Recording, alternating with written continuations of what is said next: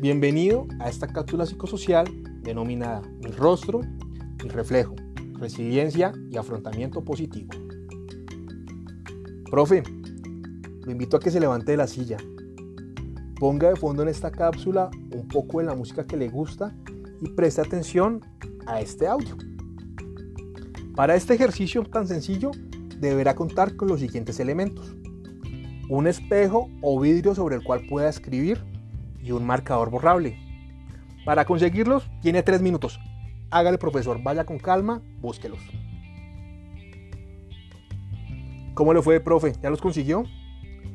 Lo invito a que se ubique frente al espejo y observe detenidamente ese reflejo, ese rostro que tiene usted ahí. Visualice cómo son sus orejas, cómo es su nariz, cómo es su boca, cómo son sus ojos. Profe, ¿le gusta lo que ve? Ahora con el marcador va a dibujar la silueta de su rostro. No omita ningún detalle. Recuerde que esa silueta es usted. Pero como se da cuenta, está vacía y la vamos a completar. ¿Cómo lo haremos? Debe estar atento a esta indicación. Del lado izquierdo de esa silueta escribirá tres aspectos a mejorar pero ojo, son características desde el ámbito profesional y personal. Del lado derecho, escribirá aquellas fortalezas que lo hacen sobresalir como persona y como profesional. ¿Listo, profe? ¿Ya las escribió? Ahora obsérvelas y léalas detenidamente.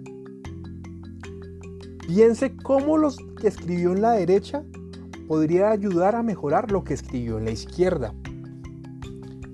En ocasiones sabemos muy bien quiénes somos, pero olvidamos que frente a las dificultades y adversidades, nosotros también somos la solución. Nos reconocemos desde lo que somos y desde lo que hacemos. En este punto y teniendo esa silueta frente de nosotros, de las cosas buenas que usted tiene, ¿qué puede tomar para mejorar aquellas debilidades o dificultades que usted también tiene? Profe, no solamente somos individuales, también somos seres de sociedad.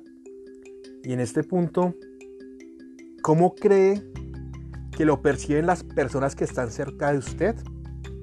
Esos familiares, esos amigos, los compañeros de trabajo. Fácil, ¿no, profe? Fácil pensarse cómo lo ven los otros. Pero ahora le hago la siguiente pregunta. ¿Cree que esa forma en que lo ven sus familiares, sus amigos, así también lo reconocen sus estudiantes?